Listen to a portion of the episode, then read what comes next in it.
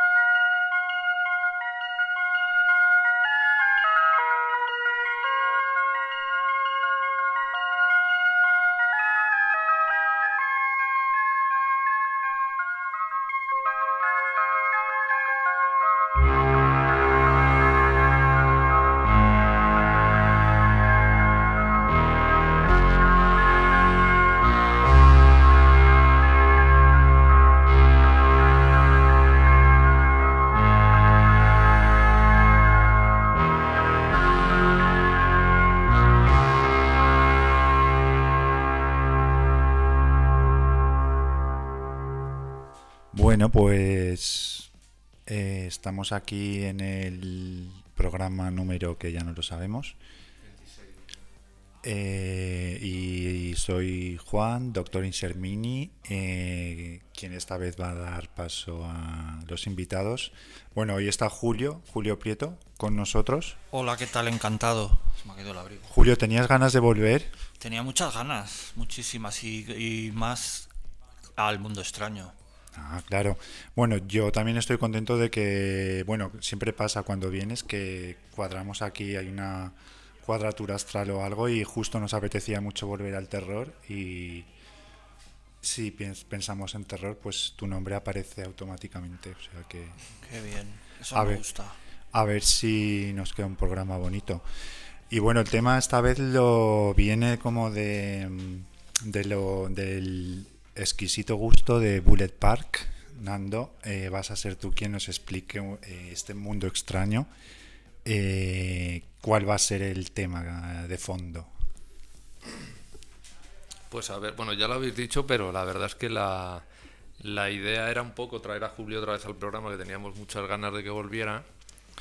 Y me apetecía un tema que le que me inspirara un poco pensando en él y en su mundo y tal, yo que le conozco ya desde hace mucho. Entonces yo creo que, bueno, tenía que ser el género de terror, por supuesto. Y, a mí se me ocurrió, pues hay una serie de pelis que, que yo le he dado muchas vueltas, porque creo que tienen un, algo en común. Ese algo en común que tienen es bastante abstracto, con lo cual no va a ser fácil definirlo. O en todo caso, cada uno va a definirlo de una forma distinta, porque las cosas abstractas y así como tan subjetivas, pues depende mucho de la sensibilidad de cada uno. Pero bueno, yo que lo llevo a mi terreno, ahora contaréis para vosotros qué significa este mundo extraño. Para mí es... eh, Bueno, lo iremos explicando más adelante, pero para haceros una idea, es un cine de terror que digamos que está un, fuera, un poco fuera de los parámetros más, eh, no sé si comerciales, pero más conocidos o más mainstream, digamos, y que tiene para mí en común una sensibilidad muy especial que es una especie de aspecto onírico, algo, algo de surrealismo que no sabes muy bien de dónde viene, que puede partir de, de simple torpeza o de eh, la nacionalidad del director o de, mm, en fin, la forma de rodar. Y para mí en conjunto es un cine como muy eh, narcótico, por decirlo de alguna forma así. ¿no? Como, como, como un cine, como unas películas que cuando te las pones parece que está, la gente lo ha rodado, los directores lo han rodado como si estuvieran viviendo dentro de un sueño en vez de en el mundo real. Algo así, muy abstracto que vamos a, vamos a un poco a tirar de ese hilo y a ver cada uno qué es lo que nos, nos, nos explica un poco lo que significa todo esto. Para mí es eso. Y luego, pues todo esto que hago yo en Bullet Park de capturar los espacios vacíos y tal, creo que también tiene bastante que ver con todo ese mundo subreal. Y, y bueno, pues a ver cada uno, no sé vosotros qué habéis interpretado esto que os he explicado, porque claro, a mí también me costó un poco explicarlo para entenderlo. Yo creo que, que le toca a Julio contarnos un poco. Para él, yo- cuando yo te expliqué el tema, ¿tú qué interpretaste o qué, a dónde lo has llevado, Julio? Pues. ¿Qué es para ti eso? Hostia, es que es de verdad que es- yo es que cuando me lo dijiste lo entendí o creí entender, pero claro, Pero No sé, que- explicarlo no sé, a veces. Eh, es un poco lo que tú dices, todo, pero esto es la sensación que yo tengo cuando veo este tipo de películas es como de como de vacío, como algo hueco.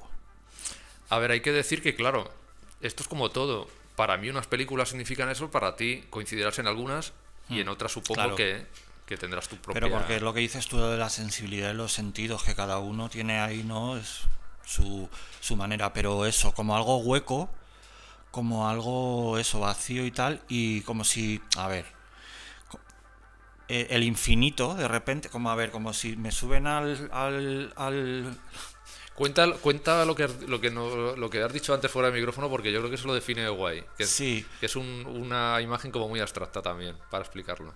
Pues yo me veo como viendo la película en una habitación grande, vacía, con eco de- y oscura, en negro, y, y viendo la Y película. las imágenes, claro. Claro, entonces todo lo que... Y luego eso se podía eh, interpretar de esta otra manera que lo iba a decir, que es como si de repente me suben al espacio, me dejan en el infinito, suspendido, y me ponen la peli esa. Y, y es eso. No sé explicarlo. Es eso. Muy bien. Muy bien, porque ahí ya te metes en terreno totalmente onírico, que es lo que queremos. Y Juan, para ti, que, el tema este que yo te, que te expliqué un poco, ¿qué te supone para ti? ¿Qué te, qué te llama? ¿Qué te dice? Bueno, yo cuando me lo dijiste es que, claro, es tan Bullet Park, tan tú, que yo creo que no hace falta ni que me lo explicaras, que entendí un poco por dónde ibas.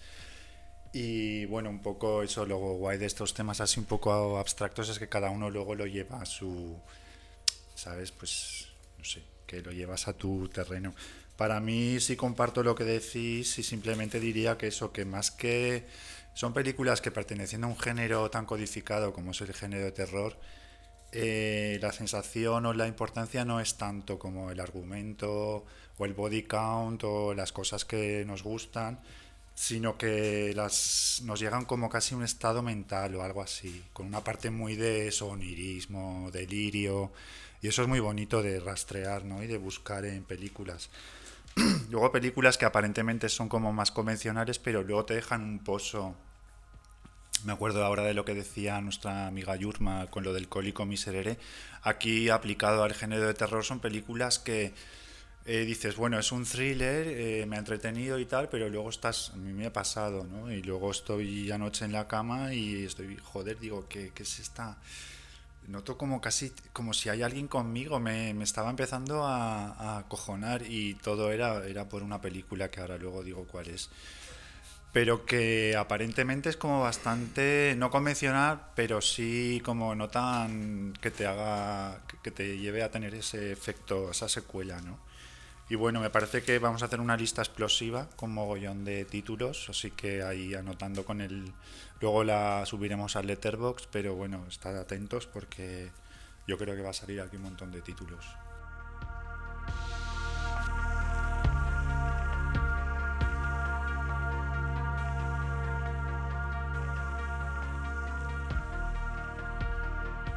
Bueno, pues como tenemos hoy invitado a Julio, yo creo que le vamos a, decir que, que empecemos y, nos diga él de qué peli empezamos a hablar. Sí, pues gracias.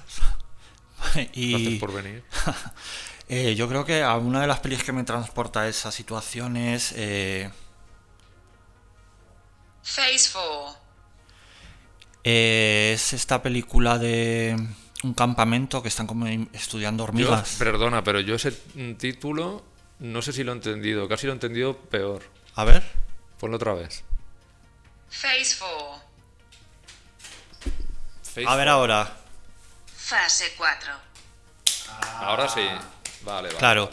Pues es una eso que ahí están estudiando ¿no? el comportamiento de las hormigas en un como en una especie de desierto y tal y, mm. y se revolucionan las hormigas y tal y esa peli como, como está hecha y todo pues me, me lleva ahí al infinito. Total, esa peli es para mí es sí, fíjate que yo no la había ni la había pensado, pero es totalmente ese ese ese ambiente, ¿no? que crea con la música, los todo. planos el- la cadencia esa que tiene, como el ritmo, la película todo el rato. Sí, sí, para mí es total fase 4. Sí. ¿A ti qué te parece, Juan? Me parece que es un buen comienzo y sí, lo tiene, o sea, tiene esa cosa rara, pero que esta vez también viene una persona como Saúl Vaz, que viene del mundo del arte, o sea, y que aparte del tema, ¿no? En sí, de, de esta lucha del humano contra los insectos o las hormigas, eh, tiene también esta cosa como perturbadora, aparte es un de- una cosa es muy bonita, un súper clásico, o sea, un, Es una maravilla. Y los colores. Y, bueno, otra de las cosas también es, eh, que me lleva a mí a eso es un poco los colores de la película. Para que me transporte a esa experiencia extrasensorial. Es, es bonito porque lo que dice Juan, como es un tío que viene de la música y de- bueno, de la música, de la bueno, la música al final y la imagen, claro, es un haciendo Sí, de hace- claro, pero que vi- quiero decir que es juntar un poco la, el ritmo con la con la imagen, con los dibujos, con los planos y tal, entonces claro, ahí se nota mucho esa mente que supongo que estará más más habituada a la abstracción llevarlo a la a la peli, lo que pasa es que claro, también hay que decir que estas pelis eh, tienen una parte artística como muy marcada, ya. a veces no, no es muy voluntariamente, yo creo. Y, y por otro lado eso también hace que igual en cuanto a ritmo y tal, como no entres desde el principio, a veces Te aburre. puedes, pueden ser así como muy anticlimas, ¿no? Como A mí de me, es que repente... esa peli nada más ponerla ya me engancho hasta el final. Sí, sí. Me parece increíble. Pero vamos, a veces no son pelis fáciles, ¿eh? Tienes que conectar un poco. Es como cuando, cuando estás tú con un ritmo y de repente te meten en un bar o en un sitio que hay otro ritmo completamente diferente y es como que no te apetece nada ese... Es un poco eso, como no estés en el, en el mood de la, de la película. Yo creo que son Ya. películas que tienen un ritmo muy especial y te... Y a veces te cuesta.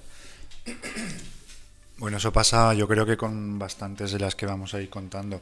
Y fase 4 además es un buen comienzo porque comparte, aparte de cuando va, ves películas así que se salen, digamos, eh, de esas, yo diría casi dos dimensiones, ¿no? Como puede ser eh, la narrativa, no sé, el argumento y, no sé, y, y el terror. Aquí hay como una dimensión mm, extra que es como eso, ¿no? Algo extraño, misterioso y fase 4 lo tiene y, se repite mucho como veremos en películas de gente que viene o bien del arte que tienen ese pozo como esa influencia de no tanto fijarse en el exposición nudo desenlace sino en crear ese estado ¿no?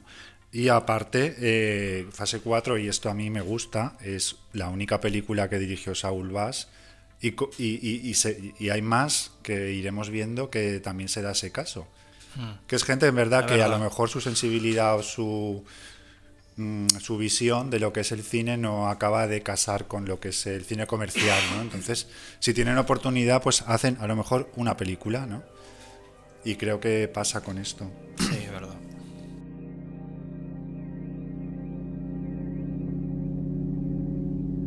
That spring, we were all watching the events in space and wondering what the final effect would be. Astronomers argued over theory, while engineers got pretty excited about variables in magnetic fields. Mystics predicted earthquakes and the end of life as we knew it.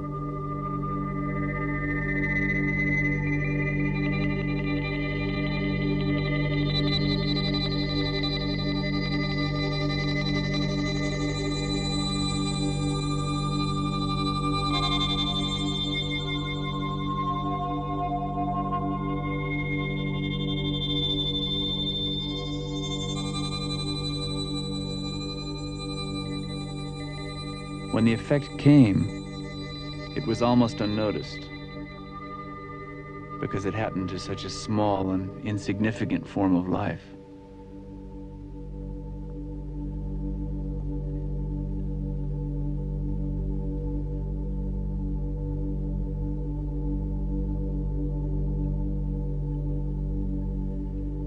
One biologist, an Englishman, Ernest Hubbs, saw something, got nervous, and started investigating. While I was playing around with number theory at the university, Hubbs was already onto something. Ordinary ants of different species we're doing things ants don't do meeting, communicating, apparently making decisions. By summer, the rest of the world had moved on to other things. But Hubs kept making notes while the threat grew. Yo quería, como me gusta que la gente salga de- después del programa con una buena lista, mencionar una peli que he visto hace poco, porque a mí el tema de los insectos, la verdad, eh, es que me, me interesa, me gusta. Me gusta ver cómo se organizan las hormigas, las abejas. Soy fan de Maurice Maeterlinck. Me gusta Fase 4. Y hace poco vi un documental, bueno, es en verdad como un falso documental, ¿no? Que es un género también muy chulo. Y se llama The Hellstrom Chronicle. Es eh, una producción americana muy curiosa. En YouTube está, se puede ver. Y, y cuenta un poco lo mismo de fase 4, pero de una manera como más documental, eh, con un falso científico que va contando como la superioridad del reino animal sobre el de los humanos. Y la verdad es que es bastante perturbador. O sea, me apetece dejarla ahí porque quien tenga interés, eh, pues que sepa que, que existe, ¿no? Esta película que no está no es muy conocida. ¿Cómo es el título? The Hellstrom Chronicle. Pues a ver qué os parece esta que os voy a decir que es eh, de Boogeyman. Pues The Boogeyman es otro ejemplo claro de, por lo menos yo lo veo, de este de mundo extraño. The Boogeyman es una peli muy curiosa que yo cuando la... Pero la antigua, que hay luego una moderna, un remake. Sí, esta es del ¿qué 80. coños? Sí, del 80. Porque de Boogeyman, ¿cómo se traduce? ¿El hombre del saco? O... Sí, yo no sé si la tuvo aquí, le pusieron aquí un título en español de Boogeyman, la verdad es que no lo sé, se puede buscar. Es del año 80, dirigida por Uli Lommel, que era un colaborador, con, hizo muchas películas con Fassbinder. Y, y luego buscando, pues también hizo, también estuvo metido con Warhol, eh, hizo la de Cocaine Cowboys, que o sea que estuvo, se ve que fue a Estados Unidos y ahí la, el, la- el rollo Fassbinder y tal, pues en Nueva York toda la factoría y, y todo ese tema. Y la verdad es que, claro, es un, una persona que viene de un, un cine, un tipo de cine distinto, de repente se pone a hacer una peli como esta, que es... Es que ni siquiera es un slasher, es como un terror Raro. raro y le sale todavía más raro. Y tiene mucho ojo eh, encuadrando y tiene todo el rato unos planos preciosos y tiene esa cosa extraña del de no sabes el que el ritmo la música eh, Es que hay algo partes muy inquietantes. sí Por ejemplo, cuando hay las secuencias de los espejos a mí me alucinan. Cuando el espejo como crea un protagonismo, como que te deslumbra y tal, y cuando ya está, y otra parte que me tengo traumatizado, estoy con ella, cuando ya está fregando, que está, que lo hace como muy rápido. Esa Claro. cosa es como de repente estar en una situación de un ritmo eh, normal, y Normal. corriente, no sé a qué velocidad hablamos y tal, pero de repente ya está acelerada dentro de una secuencia que es otro ritmo. No sé claro entonces esas cosas que a veces son Mira, la No peli sabemos en- si son la torpezas peli o no. En español, perdona, es. El hombre del saco. Ah, pues sí, claro, era. Entonces estas cosas mm, que nos remiten mucho al, al, al tema este freudiano que decía que era la meter un elemento perturbador dentro de algo completamente cotidiano, que eso juega todo el rato, nos da mucha pereza aquí nombrar a Lynch, que nos encanta, pero bueno, ya está como muy sobado el tema, Sí. pero es que es verdad que es como el ejemplo de Sí. siempre de, de este tipo de cosas, de, de cambiar el, el comportamiento de una persona en una situación, todo eso es- siempre es muy inquietante porque Mm. te saca un poco... ¿Y a ti qué te parece, Juan, de Boogeyman? A mí me gusta mucho de Boogeyman. Ese tiene, aparte de que pega, veo si pega mucho con el tema, o sea, co- con Mundo Extraño, eh, que venga de alguien que ha sido colaborador de Fassbinder. eh, yo creo que ya eh, es como Udo Kier, ¿no? El equivalente a lo mejor a nivel realizador. Udo Kier eh, se tiró después, también trabajó con Fassbinder, pero luego ha hecho mogollón de serie B, serie Z, Exploit, do- cine erótico y en fin, de todo. Y este hombre, eh, Uli Lommel es, es que me. Sí. O sea, parece que si dijo, si Fassbinder ha hecho 40 películas en 10 años, pues yo también, ¿sabes? Porque luego empezó a rodar y a rodar y a rodar y, y bueno, y, y yo realmente solo he visto de Boogeyman, que sé que tendrá mucha mierda en su, en su filmografía, que no sé si toda pertenece a Estados Unidos, tampoco... Bueno, entonces eh, The Boogeyman es que es una película que tiene este rollo on- onírico, extraño desde el principio, que hay una escena muy... Con ese título te esperas algo a lo mejor cercano a Halloween o tantos láser del momento. Pero la primera escena casi me parece como cuando Fassbinder recreaba escenas de Douglas Sirk, no de, no, de Douglas, sí, de Douglas Sirk o de películas de Lana, Turner. Esto parece Madame X, cuando están en, el- en la habitación con esa iluminación art, artificial, verdosa, y ella está con su amante y le pone una media en la cabeza. Y entonces los niños sorprenden a los niños que están espiándoles y en- y entonces el hombre con la máscara, con la media puesta en la cabeza, que le da un rollo muy psicópata, coge al niño y lo ata directamente en la cama. Lo cual sugiere, aparte de el castigo, como algo, porque es un tema que también está bastante presente, como de cómo la- late esa pulsión sexual dentro de las familias, que al final me doy cuenta de que es súper importante en el cine de terror. Y aquí está. Entonces ya desde el principio de Boogeyman te descoloca un montón. Y luego eh, yo creo que debe ser de sus películas sin haber visto las otras, pero por lo que he leído y demás pienso que debe ser de sus películas más logradas, porque aun dentro de que él tiene un estilo muy libre y muy eso, es, lo veo bastante coherente, ¿no? O sea, la- narrativamente y todo. Es más por ese juego de de sacarle valor a detalles, como todo ese juego del espejo, se baja Sí. la película, se, se basa todo en esa cosa de que le- sucesos macabros pueden quedar eh, atrapados en ese misterio que hay dentro del espejo y aquí Sí. con el juego ese del cristalito que brilla y demás consigue momentos muy maravilla. chulos. Sí. Y lo que decía yo, lo de ya fregando, ¿sabes? A qué me ha venido a la mente casi eh, a la de Evil Dead, Sí. la de que es verdad que está muy vista ya y muy hablada, pero es verdad que a mí esa también me lleva a ese estado. Cuando ella adivina las cartas, que cambia también como de ritmo todo, de repente están como jugando y ella empieza a hablar como en- con otra voz y eso también a mí me parece muy muy mundo extraño. When you were growing up, the boogeyman was just a fantasy. had its own power. The boogeyman. The boogeyman. He's here. Now.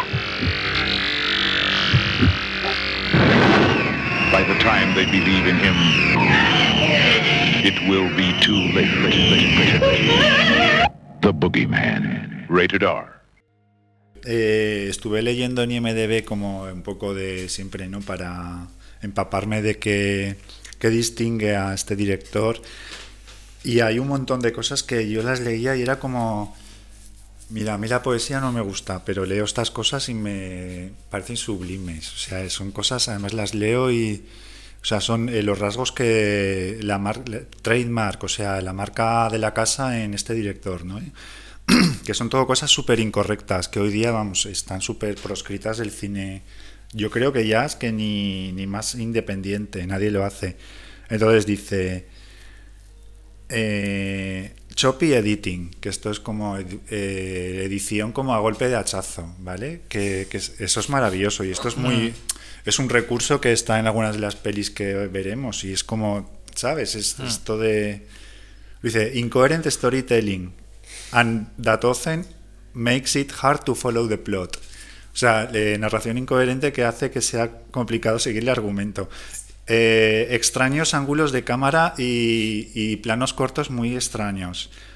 Eh, hay continuos errores de, continuidad.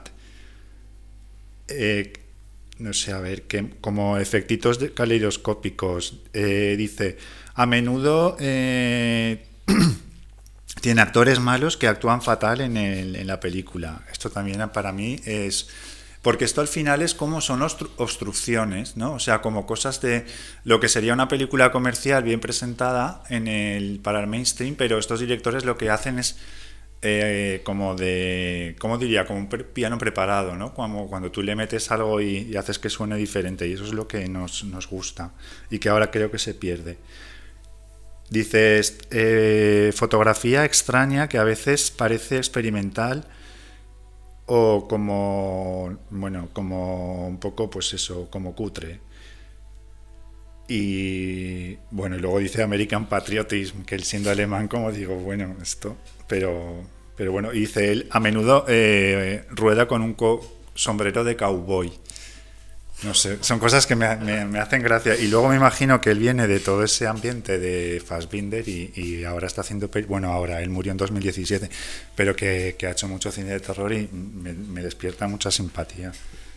Luego hizo en los 2000 tiene a, dos pelis por año casi de estas que van directamente a vídeo, en plan, a saber, serie Z o yo qué sé. Cualquiera sabe, pero se dedicó a eso sí, en todos los 2000 era como muy prolífico dentro de ese... Pero claro, nada conocido, o sea, es que ya es como que esta gente que hace una o dos pelis así un poco... Ya. Y desaparece y se mete ahí en, en otro... Desde luego, es que eh, ahí tienes mucha razón lo que has leído, que no hay cosa más sublime que una edición mal hecha, ¿eh? O sea, Es que de repente de eso, Tarantino luego lo ha hecho como... Total. lo ha usado en su cine. Pero es verdad que es que eso es maravilloso. Bueno, y Godard también lo hacía, que, que no es una cosa que, que lo ha inventado hasta... Es que tiene un efecto muy potente y es que hoy día es como todo Ya. Y, y el- entonces los premios a edición deberían de ser eliminados. totalmente. O, o ser considerado tener más, eh, más audacia, ¿no? No quedarse en, ay, sí, que bien entra aquí Ya. la música, que bien entra, ¿sabes? Como, pum, esto... claro, no, no. No, pero la gente tiene miedo a que le digan que no es profesional, es- es lo que pasa. Por cierto, que tiene otra película que yo no la he visto, pero la pienso ver, que se llama Olivia Dulce Asesina.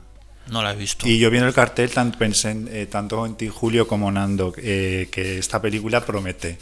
Es de, además de, creo que la hizo a continuación de The Boogeyman, o sea que estaba en un gran momento. Sí. Sale Susana Love también, que luego fue pareja suya durante años. Y tiene muy buena pinta. Pues sí. Esa vamos a verla. Eh, Juan, dinos una. Ah, no, acabas de decir, no. Estamos con The Boogeyman. No, no, no, pues tienes que decir una. A ver, con que nos, a ver si la hemos visto, porque yo hay algunas tuyas que no he visto. He hecho una lista muy. Me, he quedado con lo que a mí me gusta, o sea, evidentemente, pero que me gusta también, por ejemplo, eh, a lo mejor el cine de los 60 o 70 británico, pero me he querido centrar mucho en lo que es cine americano, creo que es lo que más pega con el tema. Y sobre todo años 70 y primeros 80. Y sí, no sé, me lo he pasado muy bien viendo estas películas y aparte me gusta siempre acotar en el tiempo. Y bueno, me apetece sacar el tema de, bueno, es un slasher que no es muy popular, se llama Madman, Madman el Loco creo que se llama en, en el mercado español, del año 81. También tiene esta cosa de que la dirige un tal Joe Giannone, que solo hizo esta película, lo cual a mí me despierta ya simpatía. Y es un slasher que para mí, a ver, eh, la gente, según he estado mirando, parece que la encuentra un poco aburrida. Pero a ver, esto no pasa con muchos slashers, porque al final eh, eh, los slashers, pues la estética eso es muy guay y todo eso. Pero eh, yo a veces me aburro, ¿no? O sea, hay poquitos que, que así como que me entusiasman. Yo eso lo veo como cuando el- los slasher estos así como del montón de la moda esta del viernes 13 y tal que empezaron a hacer a chu- como churros, nos parece que tienen como una idea de repente muy buena porque quieren salirse un poco de, y ya a partir de la mitad de la peli es una sucesión, yo ya me pierdo que si es como co- el corre de aquí para allá, que si van a la casa, que si vuelven, que si están en el bosque, pero este no estaba en el bosque, ahora está en la casa, ahora vuelve a salir en la casa y no sé qué, va con el coche y el coche dura media hora mientras el otro ha llegado ya La edición. Y es como que, que hay un momento ya que, el- que no da para más la historia, lo cual lo hace todavía más, lo que tú dices, más loco. no sé. Sí, yo es que, eh, a ver, a mí me gusta mucho, pues me gusta Halloween, me gusta Sleepaway Camp, pero es que si tengo que decirte slashers que de verdad me gustan, tampoco te creas que se me ocurren tantos. Y sé que esto es muy impopular que lo diga, porque a la gente le encantan. Pero bueno, pues me he hecho mayor o lo que sea y en este momento de mi vida la verdad que un slasher le pido más, o sea, no, no el body count o todo esto. Viva Sleepaway Camp, si no lo habéis visto. Y bueno, Batman eh, la he vuelto a ver y tiene, sí tiene esta cosa que la veo un poco mundo extraño porque es una película que sobre el papel es muy slasher del montón, pero luego tiene algo, no sé, eh, de entrada los personajes no son descerebrados antipáticos, tampoco es que sean eh, cerebritos, pero por lo menos son personas reales que, que me puede interesar cuando tienen una conversación, no es esto de, de los adolescentes que están ahí mm, haciéndole bullying al gordo, al débil y yéndose con las chicas guapas, que es que me aburre. Eh, entonces Madman tiene como es muy nocturna, casi toda la película en ese ambiente. La protagonista es, no sé cómo se llama, pero es la mujer, esta rubia que es la portada de Zombie, la de Romero, lo cual también es curioso. Y empieza ya la película contando la historia de este, no dan el nombre de Cropsy, pero entiendes que están hablando de esta leyenda de como del redneck de la América profunda que un día se vuelve loco y empieza a matar a gente y que ha inspirado varios slashers. Entonces, eh, bueno, creo que Cropsy tenía que estar y Madman tiene eso, tiene... No sé si es porque es la única película que ha hecho este hombre, si es porque el tío era... Pero sí tiene... No sé, tiene algo indefinible, no sé, no sé cómo explicarlo. Yo la recomiendo bastante, además las apariciones del Madman eh, son muy creepy, o sea... Eh, y aparte fotográficamente, al ser toda de noche, por ejemplo, no tiene que ver con otra que a mí no me gusta mucho, pero Julio, por ejemplo, sé que te gusta, la de The Burning, que también es una... The Burning me flipa, además es así, para mí es muy el rollo de hoy. Sí, me gusta mucho todo, la música, las apariciones también del, del de las tijeras y todo, todo me encanta, sí, esa peli está muy guay. Me gusta mucho. Y la secuencia de la canoa, eso es muy, para mí, de lo mejorcito, vamos, de jamás visto. pues mira, yo voy a añadir Just Before Down a estas tres que también creo que están un poco dentro de ese tema. Y para mí esa es a nivel sensorial, digamos, la música, esos silbidos que se escuchan continuamente que hace el, tipo este, el asesino. Eh, luego tiene, es un slasher tiene un poco esto que dices tú, Juan, de los personajes, no son no son no son tan estúpidos, digamos, como lo habitual, es como que el, eh, tienen como otra interacción entre ellos, a lo mejor es porque es un grupo de amigos más reducido y no...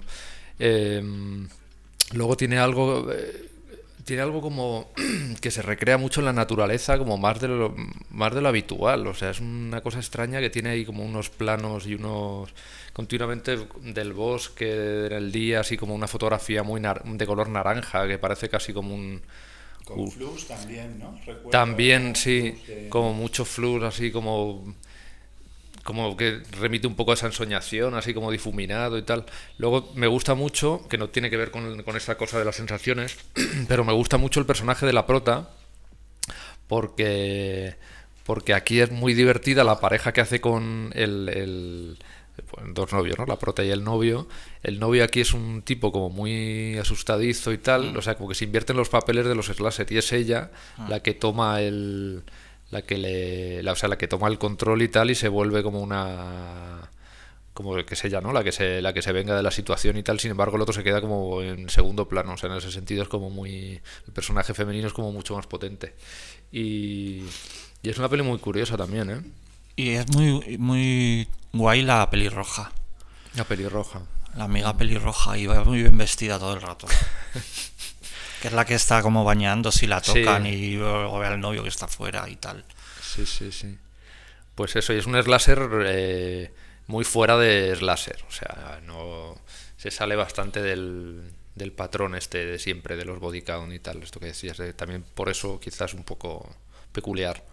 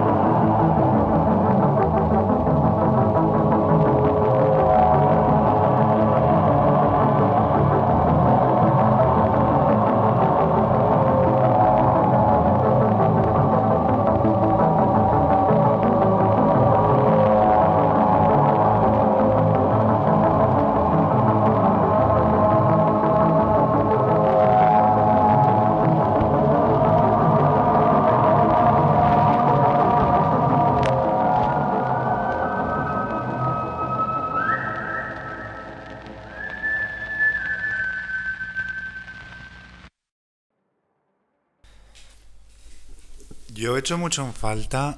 eh, bueno, igual es que no me entero y sí que existe. Creo que ya lo he dicho alguna vez.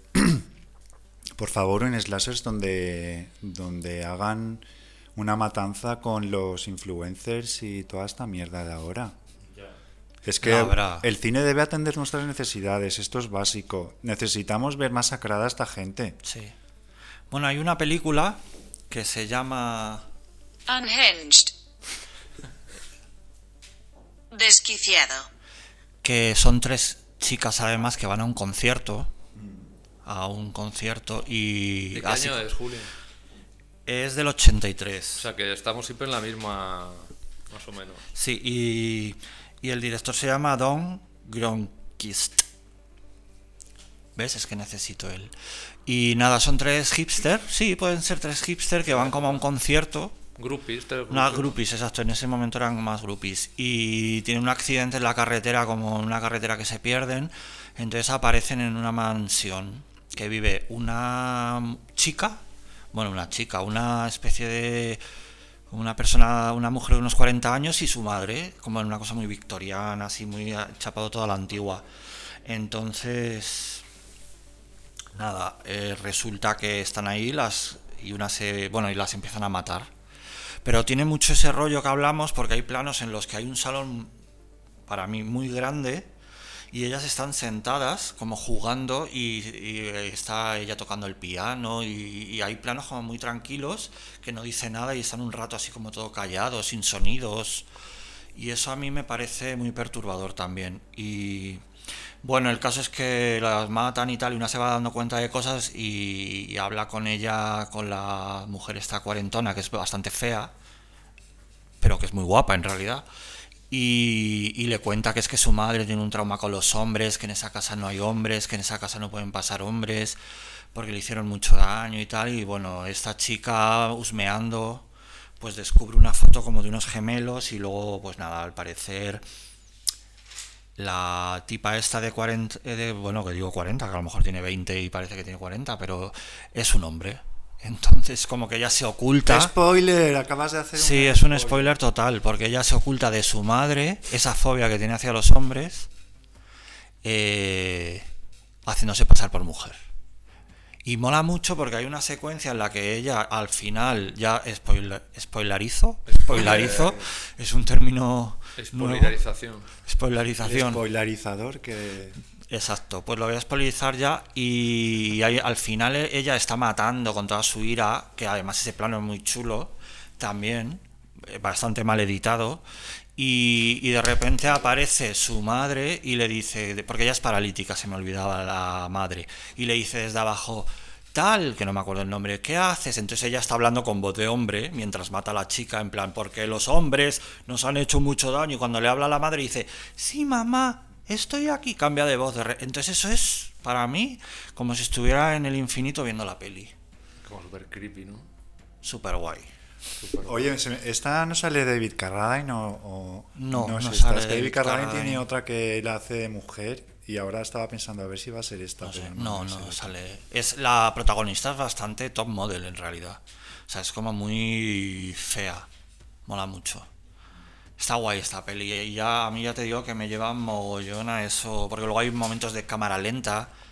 Que a mí la cámara lenta también me lleva ahí. La música es muy electrónica todo el rato. Está guay. Claro. tormenta artificial que parece como que estás viendo la tele a través de una ¿cómo se dice esto de los peces? una como si estuviera un acuario delante Sí. tuyo y tú verás la peli Ay, ¿Ves? no Al sé. final son un montón de recursos que, que, que remiten a eso, es verdad. Sí, pero los momentos esos del salón, de todo, de esa soledad, esas habitaciones gigantes donde hay una persona y hay una de las chicas que se queda impedida todo el rato y está todo el rato tumbada como una habitación muy grande y ella en la cama, así en una esquinita. A mí eso me... me Es como supone- lo, como lo- como un sueño. Que Sí, en- los sueños es como que todo está como invertido, como que va al revés la velocidad y todo va rara. Totalmente. Esa peli es muy... Y luego este- esto que dices muy de la música, extraño. claro, es que estamos hablando, también hay algunas de los 70, pero sobre todo en las de los 80, principios de los 80 se lleva mucho el tema electrónico Y por ejemplo, la de Just Before Dawn, la banda sonora de Brad Fiedel, que este es el que es, es muy bonita la música, y es el de luego hizo Terminator y todo esto, los temas estos tan conocidos. Entonces yo creo que también ese- esos comienzos del sintetizador, eso de eso que se hacía con los violines de mm, lo que hacía eh, para Hitchcock, como de desafinarlos para desa- pues lo mismo con el sintetiz- sintetizador da como una sensación también muy Sí. creepy. Todo eso. Toca le toca a Juan decirnos otra. Pues mira, yo como estaba hablando de slashers, eh, voy a hablar de otra que no es americana, es canadiense y tiene esa cosa porque eh, Canadá, sabéis, tiene esto que se conoce como el Canucksploitation, que es como ese cine exploit y de género que apareció en muchos países en esos años 70. Y esta que yo la descubrí, esta que quiero comentar, la descubrí no hace mucho, porque es, no está entre los títulos que salen así de primeras, ¿no? Cuando alguien habla de eso. Y es un... Bueno, Julio me ha dicho, es Deliverance 2. Sí. En verdad es muy... No sé, no sé si es que se vendió así, pero la peli se llama Rituals. Es muy, muy creepy. Para mí también es otra de estas películas que tú la ves y ya él te deja un regusto.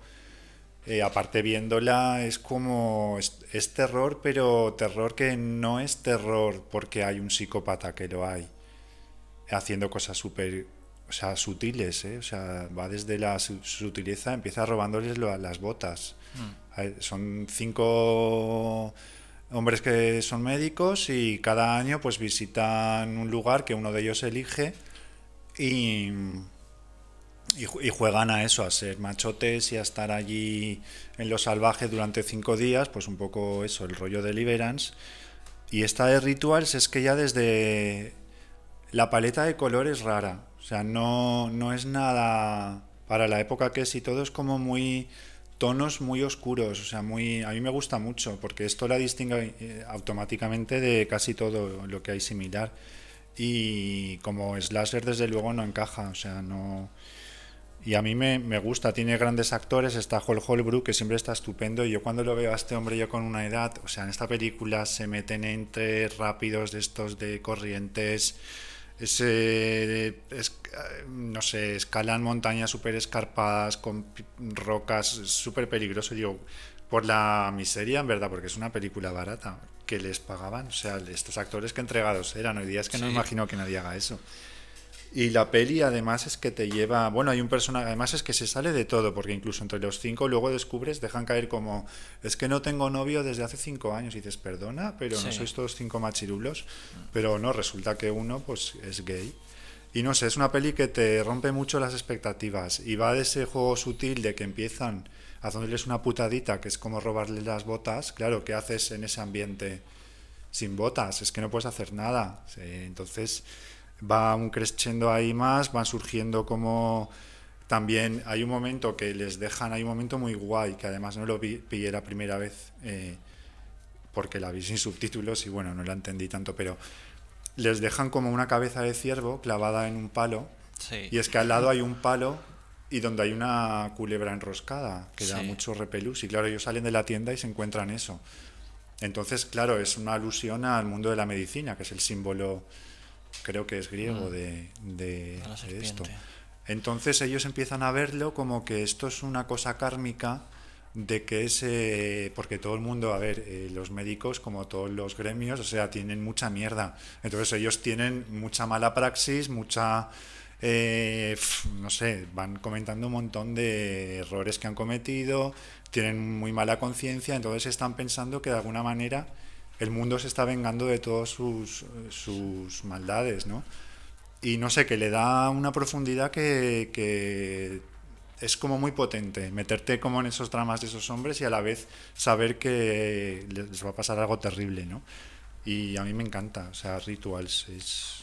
Me apetece. Yo no la he visto, a mí me apetece mucho esto que ta- estás contando. Además, esto del karma de los médicos va a y tal encantar, es muy increíble. actual, me parece muy guay. A mí me parece lo más esa peli. Y a mí me perturba mogollón lo de las radiografías. También. Es que yo eso me quedo, porque es que te saca igual lo que te digo, que te, te quedas ahí como, ¿y esto? Luego hay una cosa muy fuerte que dentro de la paleta de colores que es verdad que te lleva también a eso mucho es los gorros que llevan. Sí, no. Amarillos de toalla, de repente. Sí. Está muy bien ese también. No, sí. no me, no me fijé, es verdad que ellos como le van esto, eh, no sé, es que les pasa muchas putadas, pero que Sí. acaban un poco, bueno, no digo mucho más. Es maravillosa, la verdad, y es muy, muy este rollo. muy Para mí es- es muy mundo extraño. Es un mundo extraño, pero no de eso, de ciudad ni de espacios cerrados, ni siquiera como es láser, es como algo más. es- tiene esa, nueva, esa, esa dimensión aparte, ¿no? Que, que es rara. Es de un director que se llama Peter Carter, que yo no tengo muy... O sea, creo que murió, esta es la última peli, o no, hizo otra y luego murió. Murió como con 48, según he visto.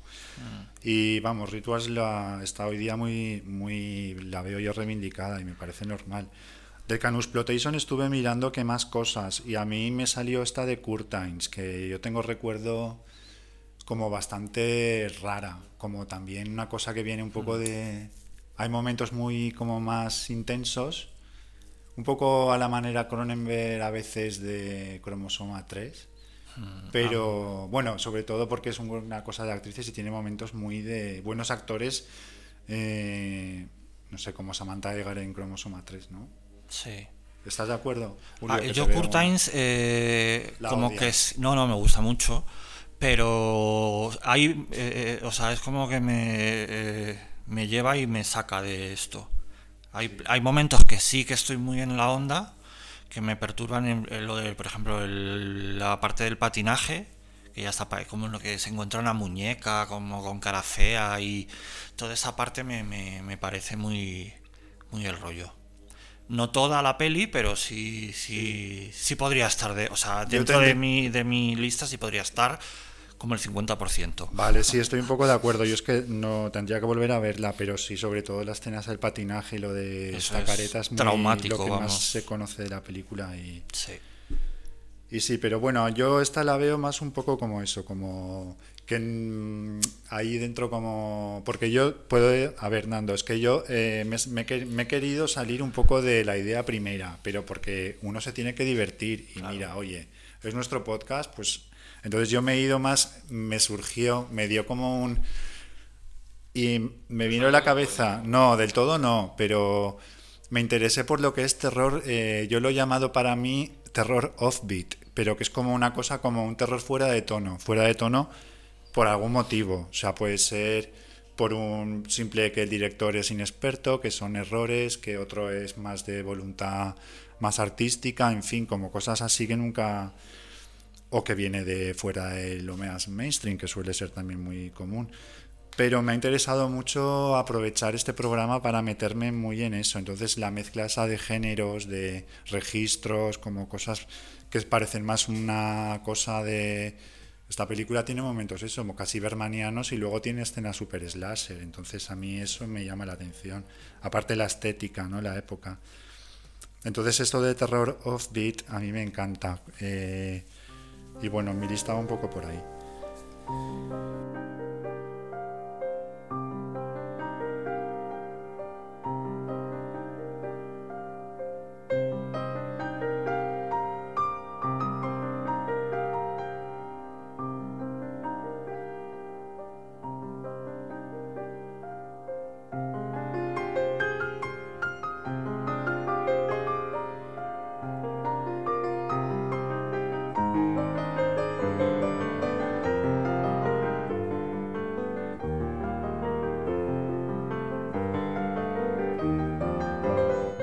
¿Habéis visto Eyes of a Stranger del 81? No la he visto. Que es esta película que sale Jane Harris y la hermana pequeña es Jennifer Jason Leigh. Pues esta peli, no sé si. Tendría que volver a verla para saber exactamente si está dentro del. Me da que sí, un poco. Pero quizá pasa un poco como lo, que, lo anterior que habéis dicho, que no está 100% en la misma onda de lo que, yo quería decir. Pero bueno, me parece muy guay esta peli y mm, tiene una factura así como de un cine como ya un poco más comercial, digamos. Como que está bien, también quizá también por la- las actrices así que son más conocidas, no sé. Tiene una factura así como más, mm, no sé si decir más seria o más... pero tiene cosas muy muy tiene una secuencia muy guay que, que tiran una cabeza. Estas cosas que te sacan la peli te, te comienza de una forma y tal y, te- y tiene un momento como muy friki que, que a lo mejor en otras pelis no lo sacarían no esa cosa de una cabeza rebanada de repente que la tiran dentro de una pecera y se ve la, la cara así como esta- este tipo de cosas que te sacan un poco de y, mm, y me recordó fíjate a la la pelista de Carpenter de Someone's Watch Me porque tiene ahí un juego como del gato y el ratón de la protagonista y una vez avanzada la película con el un tipo que les amenaza por teléfono y tal y entonces mm, saca mucho estos planos desde la terraza de, los edificios de enfrente y de que si se cierran las cortinas se mira por la terraza la otra por la ventana y tal ese- todo ese tipo de juegos y tal y ya digo que tendría que volver a verla para ver exactamente si, si va con el tema, pero a mí sí que me tengo la intuición de que sí que pega bastante con eso. Y bueno, es el director de Shockwaves, o sea que yo creo que ahí puede haber... Quizá por eso me, me lleva un poco al tema, porque Shockwaves estaría, ya hemos hablado de ella en otro programa, pero estaría totalmente dentro de ese, Hay un de ese momento tema. que no sé si te acuerdas. A ver, yo la he visto así un poco pinchándola por encima, la vi también hace tiempo y yo la veo totalmente en la fórmula esta, en, la, en el mundo extraño. Hay un momento en el que se, se ve Shockwaves en la tele. Pues en el teaser este que, que, que hice, esas imágenes son de Shockwaves en el monitor, sí, en el...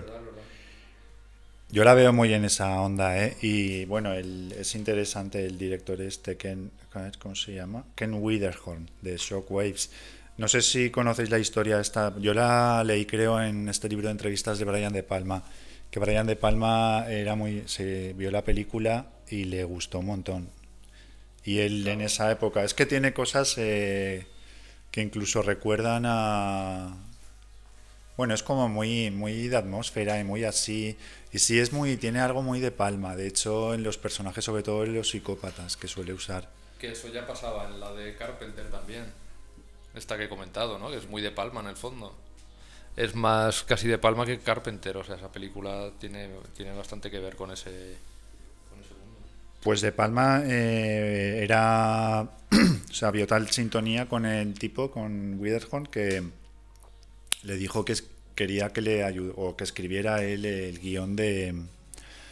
Se me ha ido el nombre de esta tan famosa, la de Melanie Body Double. La de- La de doble cuerpo, que quería que, que se la escribiera él o la escribieran juntos.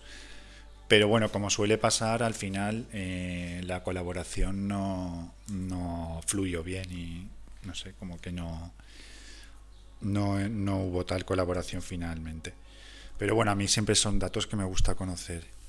Estas son de esas pelis como que mm, lo tienen todo para haber sido como muy conocidas o ser referentes cuando se habla de cierto tipo de cine y tal y se quedan como se van quedando como atrás en el tiempo, no sabes muy bien por qué. Y entonces ahora las ves y dices, joder, pues hay cantidad de pelis que no están en el radar y sin embargo son tan buenas como otras o tienen elementos así como muy destacables y muy... Pero bueno, son tantas que al final... Pero lo, bonito es eso, recuperarlas. Y si, si pillas algún sello de estos que la remasteriza y tal, pues encima lo, lo ves como tenías que haberlo visto.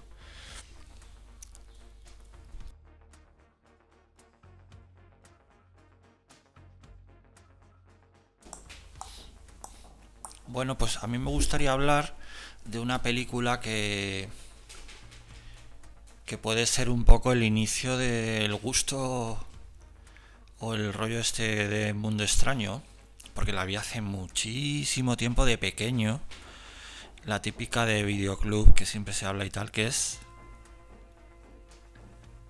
The beast must die. La bestia debe morir. Es del 1974 de Paul Annett. Y es una película que me encanta. De verdad, me, lleva a ese mundo totalmente.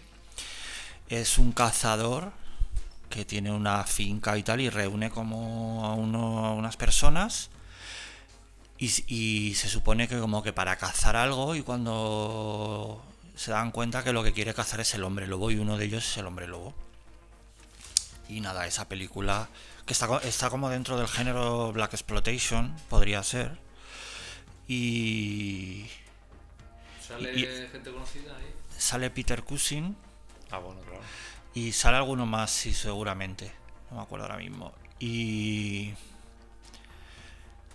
Y es de Amicus, de la productora esta de la Inseminoid eh, y así unas cuantas que hizo, que era un poco, ¿no? El- la paralela a la Hammer. Y. Y nada, me encanta esa peli, todo como es, los silencios, los espacios. Porque otra de las cosas que yo pienso cuando veo esas películas es esto es fuerte, los espacios que hay entre los objetos. O sea, yo cuando estoy viendo eh, Amelie o, o Pretty Woman, yo esos espacios no los veo. Pero sin embargo, cuando veo este tipo de películas, dentro de que son 2D, pero yo ahí veo espacios entre las personas. No sé cómo explicarlo. Pues esto es otra de las cosas que me Una pasa. cosa, una densidad ahí especial Sí. que tú ves. Como, guay, eso sí. ¿no? Eh, tú mira, te- yo te miro a ti, hay un espacio entre nosotros. Sí. Pues en las películas que no me interesan mucho o que las veo como para desconectar, pues como que no lo veo, como que si estuviera viendo algo raro. Pero aquí veo los espacios, es como si yo me pudiera curioso. mover entre ellos. Pues esta le tiene ese mundo también, claro. Y luego hay una cosa muy curiosa al final, porque al final es como una especie de cluedo. Sí, mira, vamos a poner este audio de la película. Hemos llegado al intermedio. Ha adivinado quién es el hombre lobo. ¿Es Paul Foot? ¿Jan? ¿Davina? ¿El doctor Lundgren? ¿Caroline? Tiene 30 segundos para decidir su respuesta.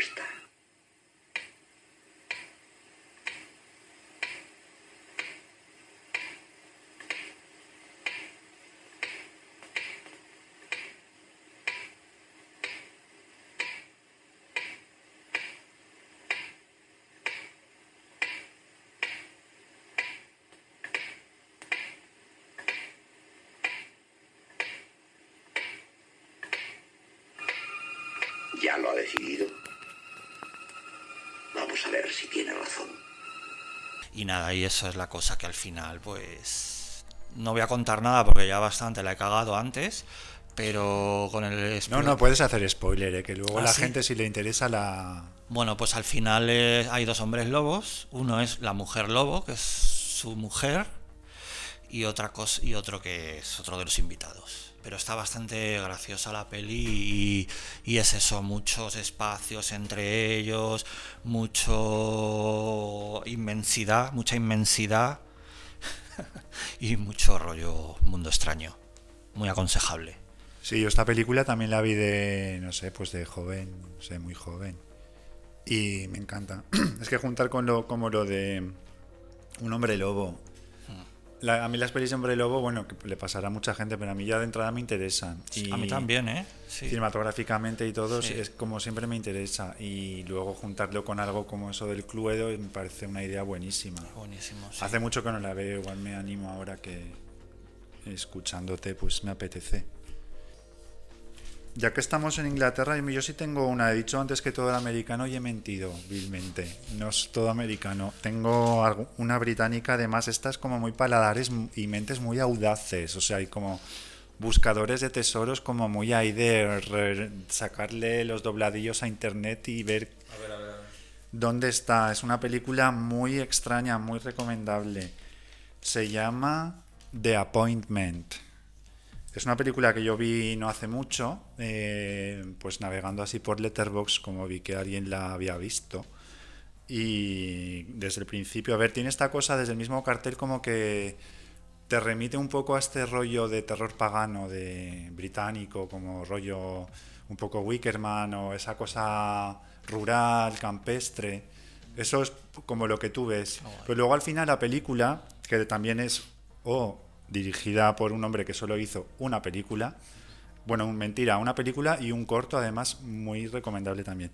Pero bueno, es un tal Lindsay C. Vickers y esta película de Appointment es súper original. Yo la voy a dejar caer por aquí, aunque luego sé que la gente pues Un inciso, es verdad que el, el que hizo la de... Unhinged. También solo hizo esa película. Ah, sí. Esa o a lo mejor como mucho dos, pero creo que sí es igual que lo que dices tú, eso tiene mucho que ver. Sí, sí, sí, eso tiene mucho que ver. Es que al final es eh, gente que a lo mejor su es, es como el director de Killer Clowns of Outer Maravilla. Space, que para mí no la he metido finalmente en la lista, pero tiene esa cosa también. Total. Con guiños, referencias, un estado raro, como una gravedad diferente, Sí. cómo se mueven los payasos, el efecto que provocan. Hay algo superior. Y también estos, creo que son unos hermanos, los Chiodo, Bro- Chiodo Brothers. Y también se lo hicieron esa. De hecho, hace poco leí que Netflix les había ofrecido dinero para hacer la secuela. O sea, como después de 30 años o así. Qué No sé, que, grosería. que igual hay secuela de, de los payasos. Pero volviendo a The Appointment, que es que de verdad que para. Me gusta que en cada programa quede alguna joyita así para quien quiera buscarla. Es una película muy extraña, de como eso, una cosa muy onírica, además de verdad. O sea, como empieza con una chica que sale del, con su uniforme de, de- de colegio, con esta faldita, tal, y va caminando el trecho desde el instituto hasta su casa, y entonces se para a ver una verja. Bueno, y ahí no sabes qué pasa, hay un perro y luego eh, te, bueno, te cuentan como que esa niña ha desaparecido, es como te lo dejan ahí.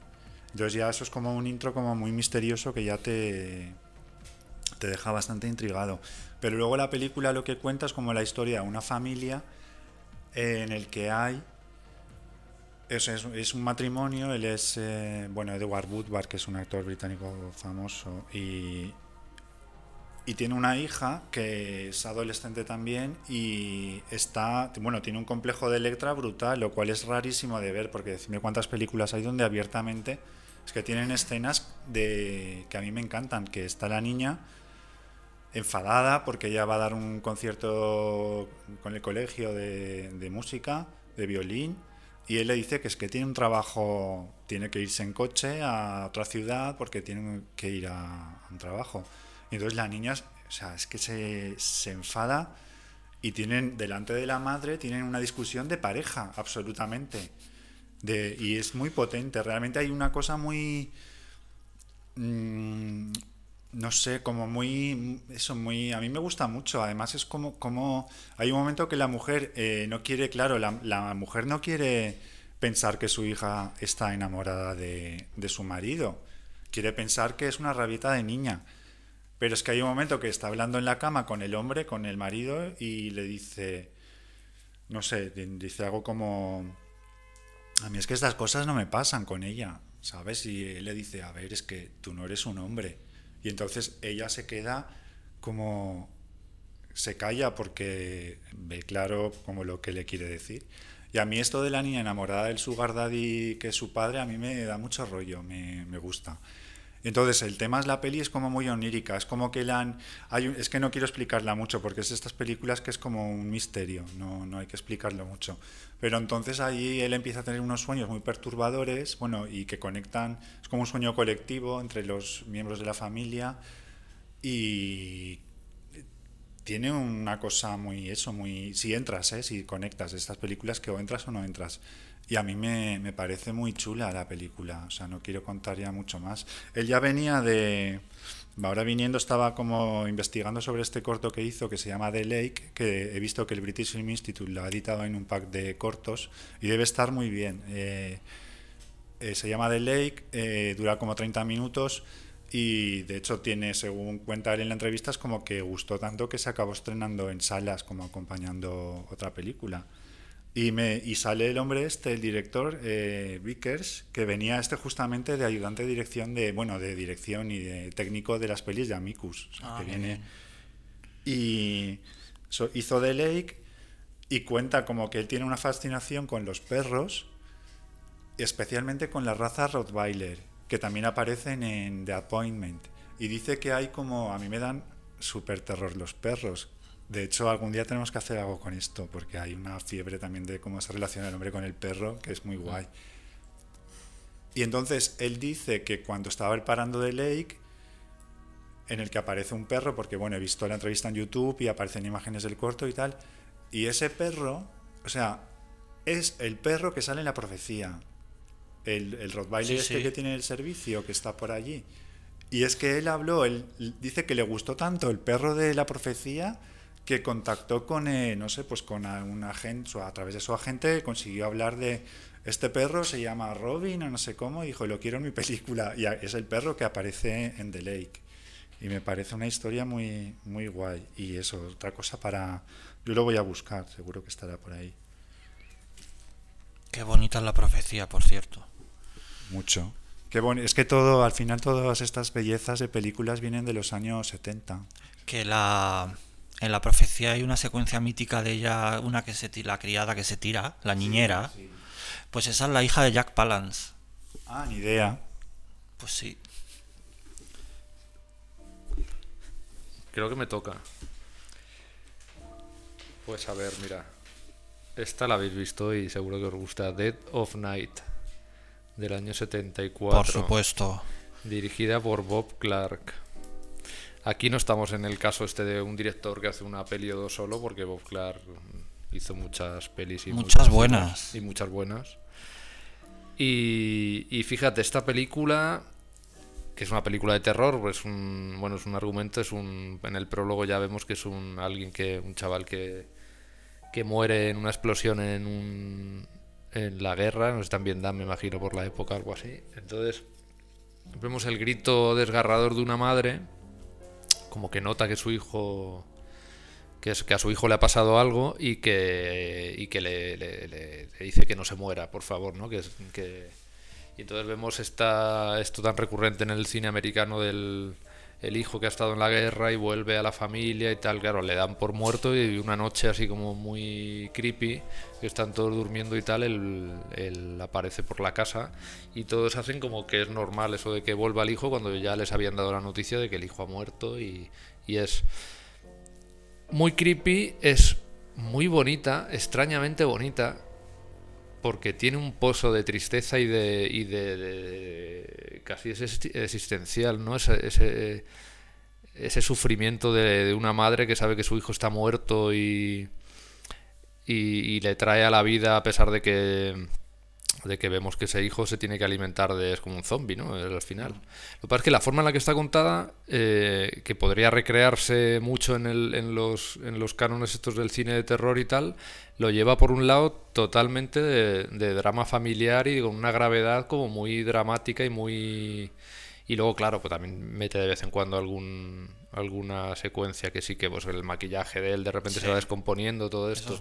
Pero todo ya digo con una gravedad como muy triste que, que está como muy fuera del, del tono del cine de terror en general. De, entonces a mí eso me encanta, o sea, de repente que estés viendo una película de terror que te está podría ser un drama perfectamente y no de hecho lo es. Y, y eso le hace como muy muy especial esas imágenes del el, el actor que es el chaval con esas gafas de sol, esas, esas imágenes son como muy impactantes y se quedan muy grabadas y cayéndole así como el, el pus o algo así de, la cara, ¿no? Porque está descomponiéndose por dentro. Es una cosa, la verdad es que es una cosa casi artística, es una cosa muy, muy bonita, muy creepy, muy triste, ¿no? ¿Nos parece? Una obra maestra para mí esa peli. Absoluta. Bueno, Bob Clark es para mí un ídolo absoluto. Es un ídolo. Ídolo por su... Bueno, porque tiene sobre todo tanto Death Dream o Death of Night, que se llaman... Bueno, tiene esos dos títulos, o eh, Black Christmas, que, que es de los mejores... Eso sí, es Slasher, de- slasher de Slasher. Bueno, y tiene una maravillosa que es la de asesinato por decreto. Ah, también, es claro. una maravilla. Y una muy desconocida, perdón, que he estado yo a punto de meterla, pero al final no, que es... The children shouldn't play with dead things. Los niños no deberían jugar con cosas muertas. que es bastante desconocida, pero es absolutamente mundo extraña. Y, y es, de zombies la peli, de un grupo de chicos y tal, pero, pero está en la onda, perdón.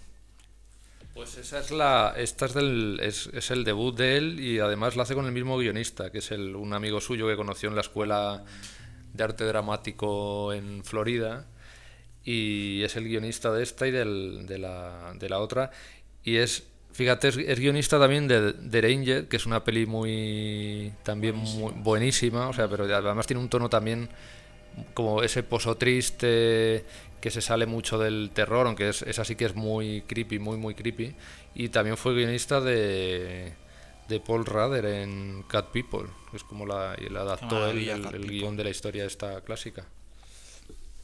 Bueno, y Dead Dream es que es una de mis pelis favoritas del tema, bueno, eh, del tema, eh, digamos, mm, madres, madres perturbadas.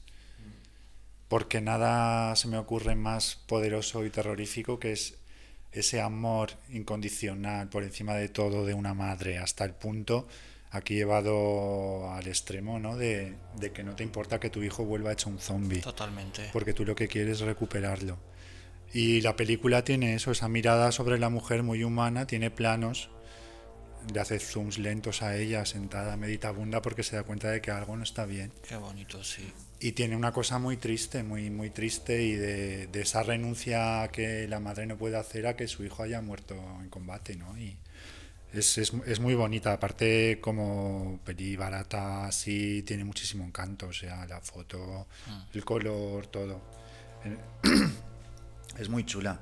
A mí me viene ahora a la cabeza, que no sé si la habréis visto, yo creo que igual en Italia Violenta, si no la mencioné, eh, estuve a punto, que es una película eh, que se llama Nightmare, de Sí. Romano Scavolini, que es un director italiano, que eran dos hermanos que hacían cine de terror y bueno, eh, Romano yo creo que era el más perturbado, porque sus películas tiene pocas y esta no me atrevo a volver a verla, pero, es un bellezón. Hay dos eh, de ese, con ese título. Eh, tú dices la del teatro, No, la otra de los caníbales. no, no, no, espera, Ah, la, del teatro no, esta es de como de... Aquarius se llamó también. Sí, no, pero esa es otra- Aquarius Ah. está rodada en Italia, esta está rodada en Estados Unidos. Ah, vale. Es muy bruta, es como No de verdad entonces. La inmersión de, en una mente, si además está como estas películas baneadas, en, bueno, que hay muchas, pero en Inglaterra estaba súper baneada porque era, es muy bruta, o sea, te deja muy mal cuerpo, y, pero estéticamente tiene también esa cosa como un gusto, ¿sabes? Por el, no sé, por la suciedad, por el, mm, eh, esa estética americana, no sé, un- una cosa que la me veo muy mundo extraño por eso, por el es muy muy creepy, muy perturbadora y es como una cosa un poco casi documental de este psicópata y de cómo te metes dentro de la gen- de la mente de un psicópata, ¿sabes? Es muy muy así. Yo no sé ahora mismo si, la, si sé cuál es, si la conozco. No lo sé, no me suena haberla visto. Hombre, sabré cuál es, me imagino y tal, pero no, no la- creo que no la he visto, ¿eh? Es muy es ¿De qué año es? Del 81. Se, se sale mucho de, de cualquier, o sea, incluso de los exploit italianos, porque es que tiene, tiene algo, tiene algo raro, o sea, tiene algo... Yo diría que eso de... Si Uli Lommel era un, es un, era un loco, o sea, Scavolini era otro loco, sin duda. Y tiene también algo eso, algo, no sé, no sé cómo decirlo. Pues en esa, en esa onda así también como un poco de, de, de loco maniático y tal, eh, eh, traía yo la de... Last house on Dead End Street. Última casa en la calle sin salida. que es del 72 de Roger Wilkins y es como la primera película snuff movie que trata esos temas. Y tiene eso, igual que estamos hablando de perturbadora, de, de, de extraña, del grano, la música, los sonidos. Y es bastante gore esta, por cierto. Y, y sí. Bueno, la de Nightmare es super gore, ¿eh? No lo he dicho. Eso me he pero- acordado por eso de esta Sí, otra. tiene mucho. Tiene todo. Tiene Pues sensibilidad y, y cosa poética, pero tiene gore. Tiene todo. Pues, ¿esta era tu otra peli o quieres decir otra, Julio? Pues no sé. Dinos otra, venga, que tú tienes muchas. Eh, a ver, pues voy a decir. ¿Cuál podría decir? Si quieres voy yo y luego sigues tú. Vale. ¿Sí? Es que como estaba buscando esto, era por eso. No, pues venga, venga. Pues Tú, yo tú, voy a decir ahora una que me gusta mucho también, que es Death Ship. Barco de la muerte. Es de 1980 y es de Alvin Rakov. Y es maravillosa. Para mí esta también es traumática, absolutamente. La vi hace muchísimo tiempo, la he visto cientos de veces, no me canso. Tiene una pregunta solo. Tiene, porque a mí me remite a Shockwaves, no sé por qué. ¿Tiene algo que ver? No? Sí, tiene algo que ver. Muchísimo, es muy es que es, un grupo de personas que se hunde un barco y sobreviven, como unos cuantos. Entonces están como a la deriva, pero en esas a la deriva es que tiene ese tono así como sí, ¿no? Y entonces están a la deriva en esa inmensidad del mar y ellos ahí en la mm. como con niebla, eso. Y nada, se cruzan con un barco fantasma y se suben y entonces ahí ya empieza todo el delirio. Se supone que era un barco nazi donde hacían experimentos y tal y, es, pues increíble. Increíble los sonidos, la música. Hay momentos que se oye por como por la megafonía del barco, como hablando al nazi, como hablando en alemán, así, todo muy, muy, muy chungo. Muy, muy, muy lo que decía de la gravedad de los espacios, de de los espacios así grandes, de todo, ellos en el barco en medio de la inmensidad del mar. Sí, está genial. Qué bonita, esa también me la apunto para. Esa te va a gustar mucho, ¿eh? Sí. Porque es muy Shockwaves. Claro. Sí, sí, Pues mira, otra también con un tono así es la de Soul Survivor del 84. Maravilla. Del director de La Noche del Cometa, que os aseguro que también la conoceréis. Y fíjate, esas dos, pues es que hacen una, una, doble sesión perfecta. La Noche del Cometa quizás más remite, aunque tenga un tono muy extraño, sí que remite más al cine más comercial americano de lo que se entiende por los 80, con esta la iconografía esta de la de la, los espacios vacíos, la cosa más juvenil y tal. Y sin embargo en Soul Survivor es un es un ambiente, bueno, aparte de que juega mucho con la con la soledad y con los espacios vacíos y con las calles desiertas y con todo esto. Eh, estéticamente a mí me parece preciosa, juega mucho con los colores también. Luego hay que decir que todas estas pelis, eh, no todas estas, quiero decir, pelis como La Noche del Cometa, Soul Survivor, o otra que voy a nombrar después que nos gusta mucho, tienen mucho que ver también con, el, con el, la arquitectura y, la, y los espacios de California y de Los Ángeles. Porque claro, esas ciudades con esos espacios tan enormes donde todo el mundo se mueve en coche y a partir de cierta hora se quedan desiertas, pues yo creo que ahí también, mm, quiero decir, eh, tiene mucho que ver con dónde se rueda. Eso, por ejemplo, en Europa es una cosa, aunque ahora con esto del, virus y tal, sí que es una nos remite mucho a, esos toques de queda, todo esto, es mucho más americano, sobre todo esos espacios abiertos y enormes que se quedan desiertos y juega y es un, un, estado como muy mental de la protagonista que sufre un accidente y, y, bueno, nota como que le persigue le persigue algo como la, la, muerte, ¿no? O sea, una chica que tenía que haber muerto y no, no ha muerto. Entonces es toda la película muy destino final. Muy destino final y muy It Follows, claro, que al final es está claro que el director de It Follows está claro dónde bebe, ¿no? Con todo esto. Y luego también remite, que es otra cosa que se repite mucho en el tema este que yo, que yo he, pensado, imaginado con Mundo Extraño, que es remite mucho al tema metafísico y a la fatalidad, a la fatalidad de la vida, que sabes que en algún momento se acaba, la, esa tristeza, esa, esa, bueno, sí, esa cosa casi existencial, ¿no?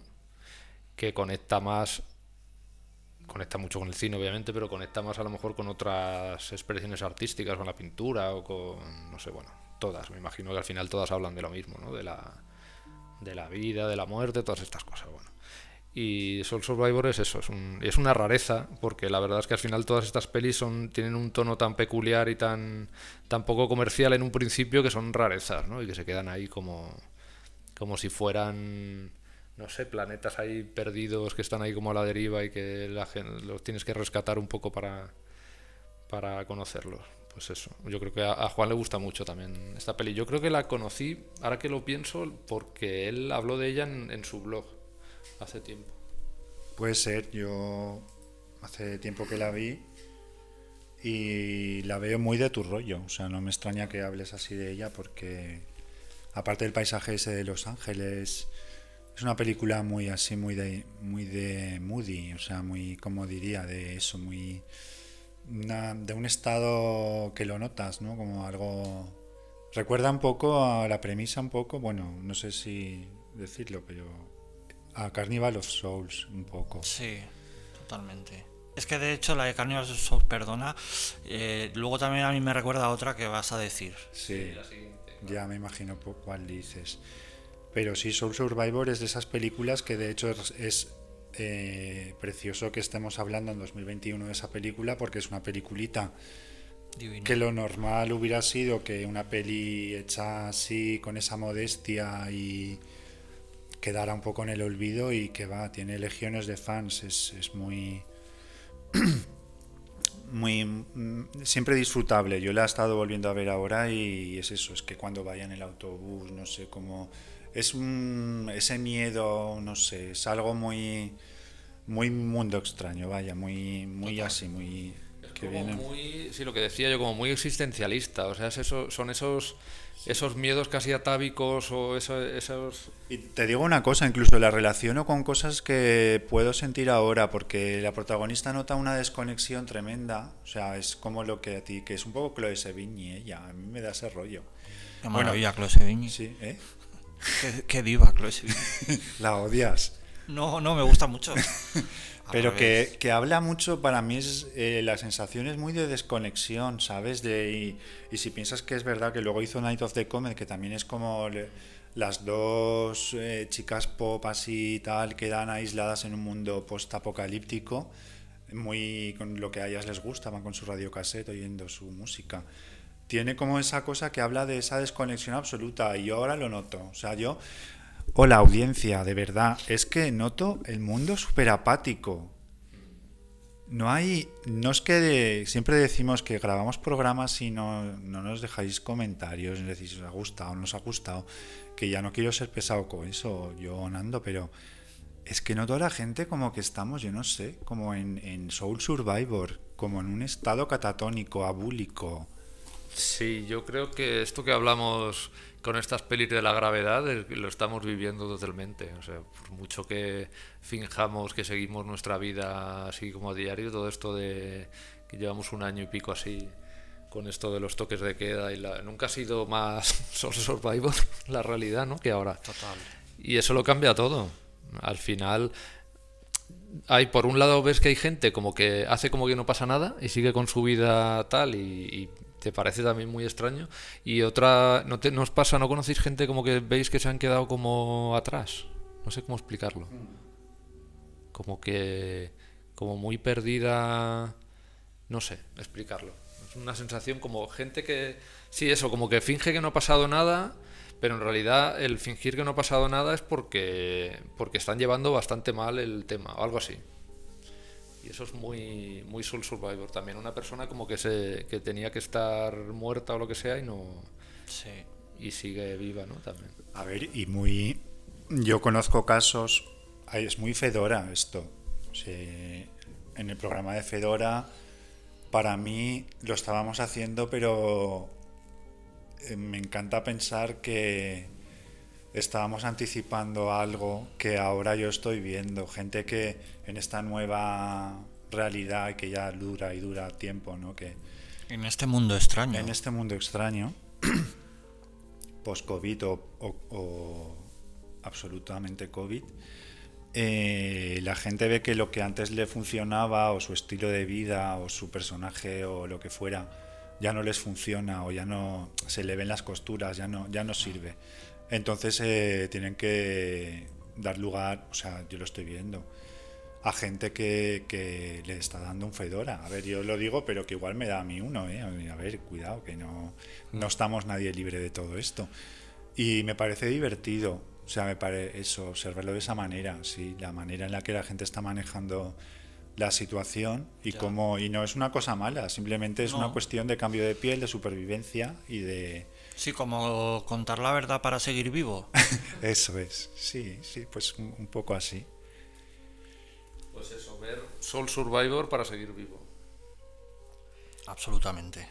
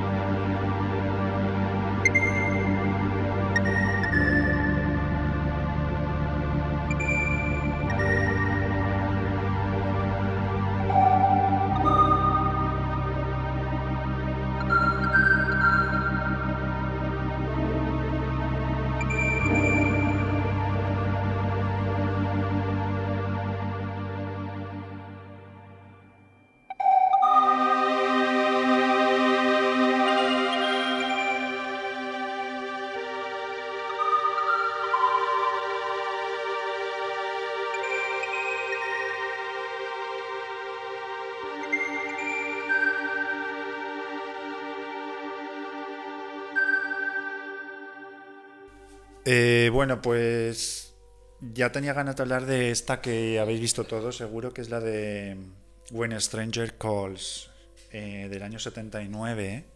A ver cómo lo dice tu maquinita. Ay, más bien, espera. When a stranger calls. Ahora sí, podemos hablar de la película. Eh, que pasa un poco como he dicho en The Appointment. Este director, Fred Walton, eh, había hecho un corto en el año, creo que 77, que se llama The Sitter, que es justo eh, la primera media hora o 20 minutos de la película. Y como ya entra un poco en el rollo... Se estrenó en es que esto es así, se estrenó en el año 78 Halloween y la gente le dijo, oye, eh, esto tiene un potencial tremendo, tienes que hacer una película, o sea, extenderlo y hacer una película. Entonces, de When a Stranger Calls, que es una película con actores conocidos, Carol Ojos de Huevo Kane, Exacto. Siempre musa ella. siempre mucha. Y bueno, el, lo que me gusta este actor, eh, Charles Darning y Colin Dewhurst, que no sé cómo se pronuncia, que es esta actriz tremenda, sí, que también es muy contribuye mucho a dar esta cosa rara de Oye, y esa actriz que yo la veo totalmente de Woody Allen. ¿A quién? A la. ¿Cómo se llama? Carol La- Kane. Sí. No, No, bueno. la- Es que no sé cómo se pronuncia. la Colin Dewhurst. Ah, Colin Lu. Esa es el Dewhurst. tipo de mujer Woody Allen total. No, no las que hacen de mujer de él y tal, sino la, como las amigas. La, ¿Sabes? Esta mujer así como súper independiente de ciudad, que se va a los bares a, a beber y fuma todo el rato. Y este... Pero más que Judy Davis. Pues es que es muy Judy Davis, precisamente, claro, total. Pero tú has mirado si han trabajado juntos porque es posible que sí, a ver si Pero vamos, que debería ser recurrente en su, en su cine. Pues a mí esta peli eh, tiene esta cosa que decía que, que es, es como un thriller. Bueno, el, el- según he estado leyendo, el- ese, esos primeros 25 minutos, que es eh, la chica que va a la casa de los señores ricos que se van a cenar fuera y ella se queda en la casa cuidando de los niños. Y entonces empieza a recibir unas llamadas eh, que dan bastante mal rollo. Le dice lo de Have you checked the children? Y aparte, joder, que no hemos visto a Carol Kane subir arriba a mirar los niños. Bueno, la película la verdad es que...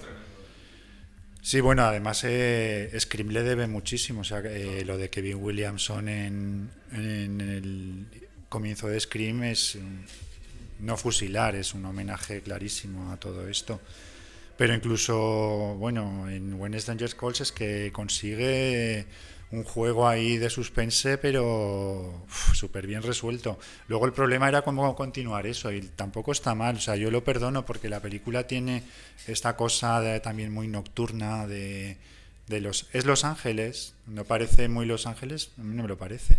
Pero bueno, sí es Los Ángeles y esta cosa de night bars y de, de gente solitaria que se junta en los bares, de también de desconexión, de como de gente que no conecta ya con nada y está muy sola, muy está hablando muy de eso la peli también.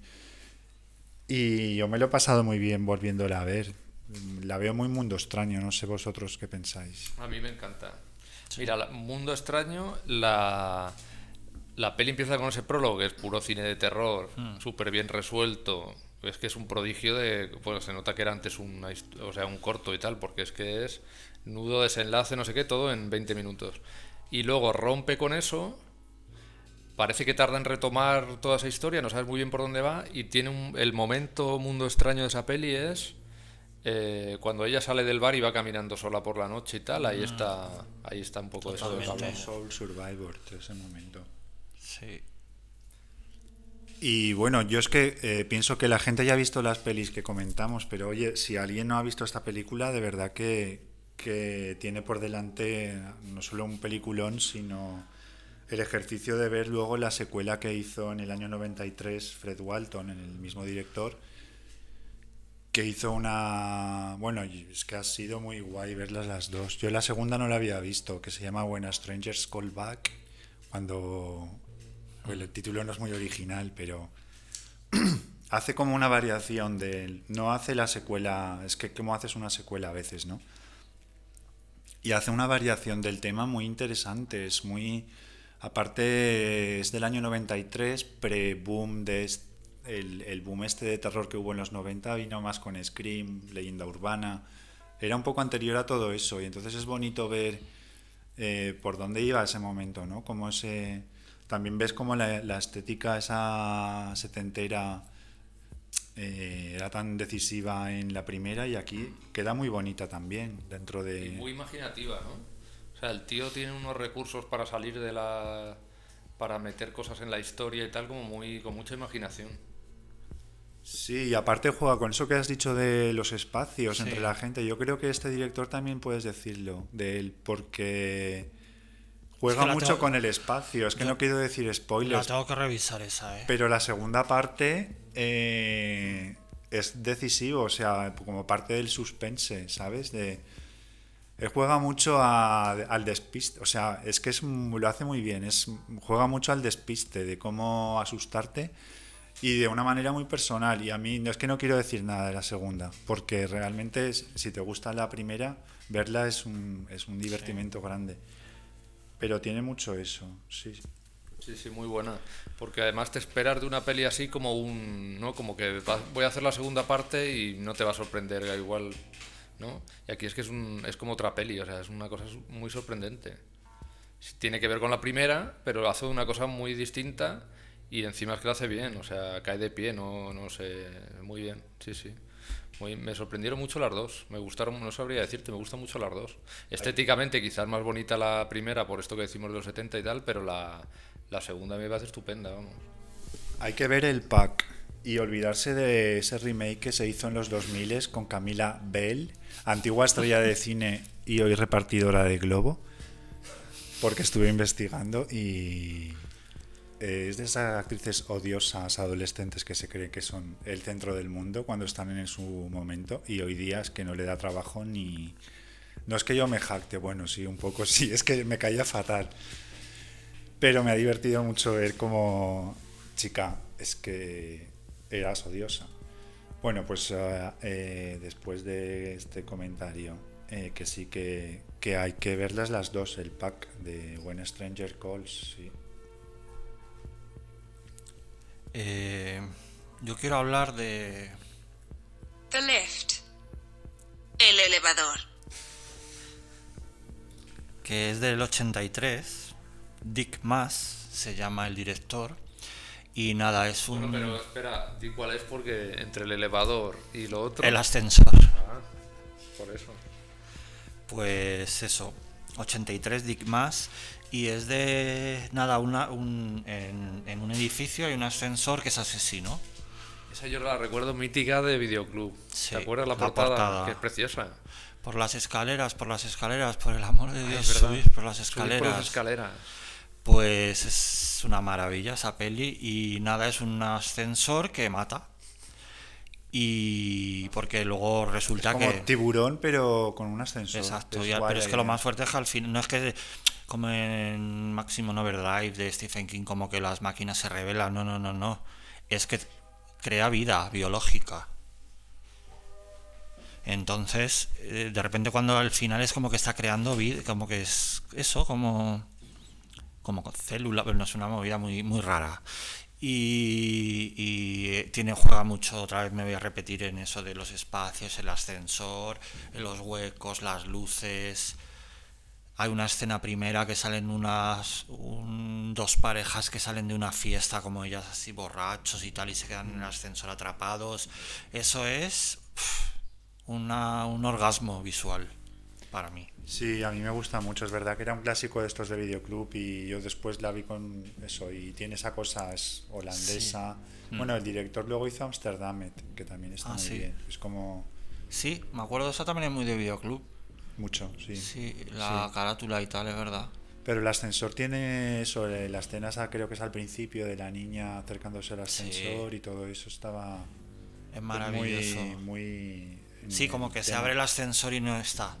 Sí. Hay un ciego en un momento que, que, Eso. que se- hay el, típico este sonido del ascensor y Bueno, y sobre todo el mérito de la película es que resuelva el tema del ascensor asesino sin que sea una cosa ridícula, que también Hombre. era todo un reto, ¿sabes? Es una maravilla el final. Pero es, es espectacular. Esa película es muy. muy angustiosa, sí, sí. A mí me gusta mucho. Me parece muy mundo extraño. Es que cuando los, los europeos o otras cinematografías intentan copiar a los americanos, a veces el resultado es un poco este también. Es, es así. Eh, bueno, yo voy a hacer la. Voy a decir una que la he dejado para lo último. Conecta mucho con Soul Survivor también, pero para mí esta es la que define eh, el título del programa y el tema. Entonces es Mesía o Fevil del año 73. No es una peli conocida, Es ¿No? una maravilla. es una o maravilla. sea, para mí es la mejor película de los últimos mundo. años que he visto. No la había visto y gracias Juan, o gracias Nando, no sé quién la puso. Pero me parece. Pff, no Ya. tengo palabras. Es lo más, sí. Pues es, ya te digo, es del año 73. Yo creo que es la más, casi la más antigua, ¿no? De la que hablamos.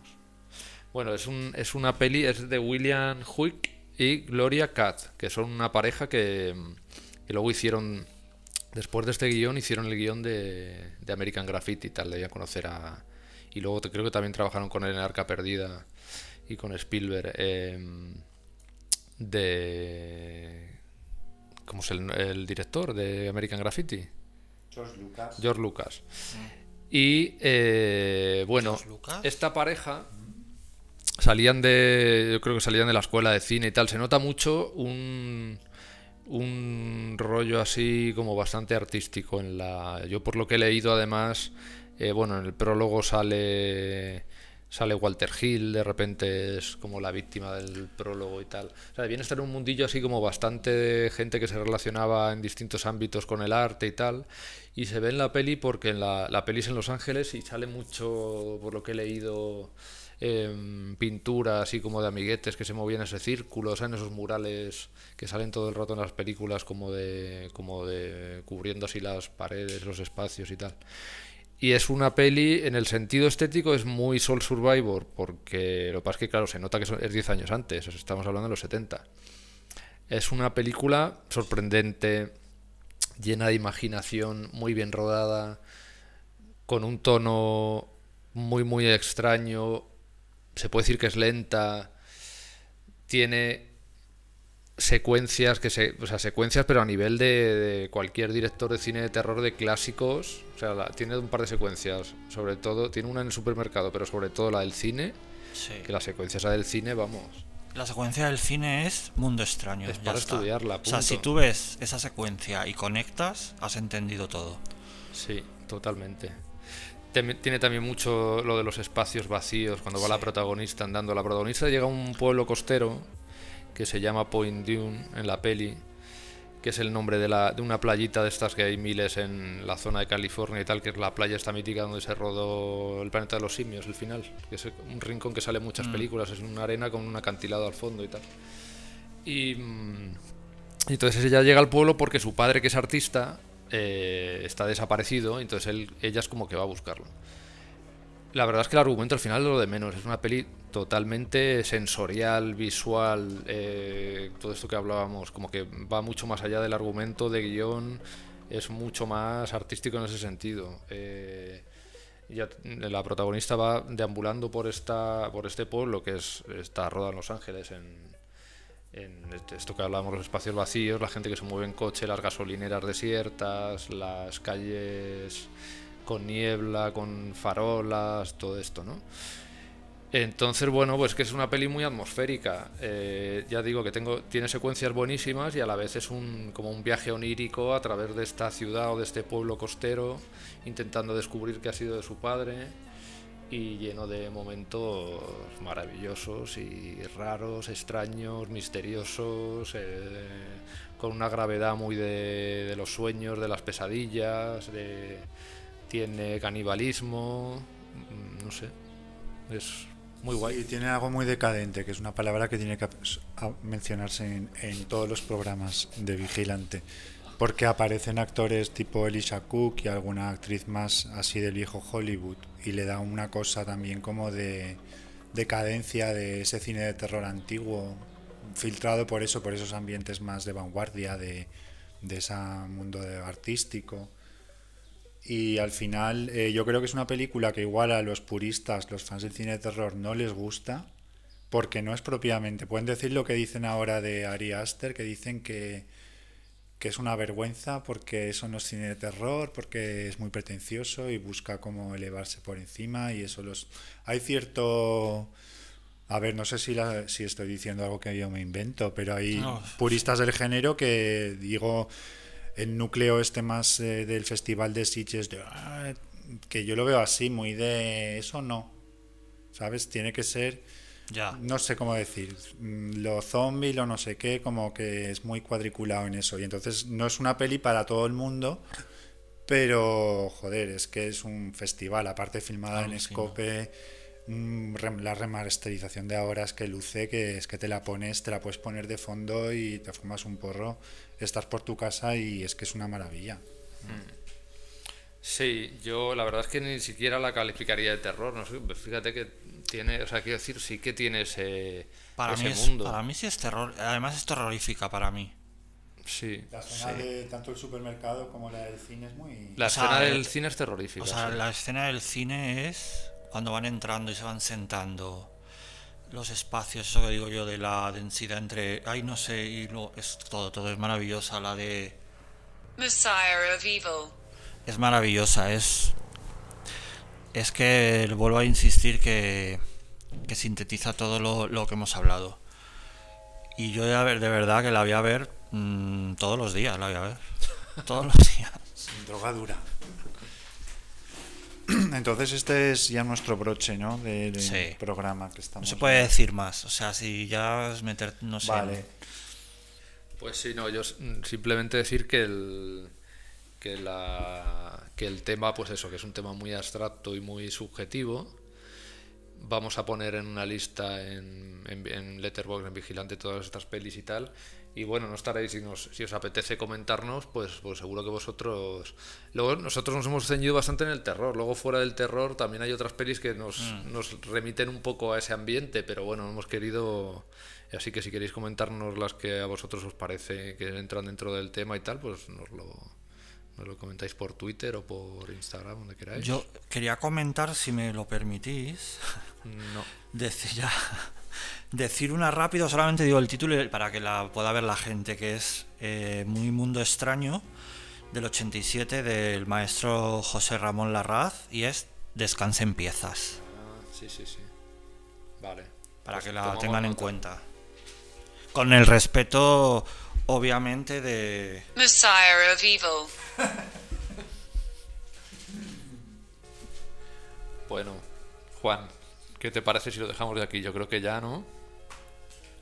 Pues sí, bien. Eh, es que es un tema que igual nada, ya me vienen a la cabeza películas que digo, ahí esta, la otra. Pero bueno, si lo dejamos aquí, que yo creo que ha quedado un programa lleno de títulos y eso espero que quede entretenido. Pues nada, amigos, nos vemos en el siguiente. Despedir a Julio y darle las gracias, como siempre, por haber venido. Julio. Gracias a vosotros. Vuelve vuelve pronto con otro tema extraño y misterioso. Exacto. Y nada, pues nos vemos pronto. Hasta la próxima, amigos.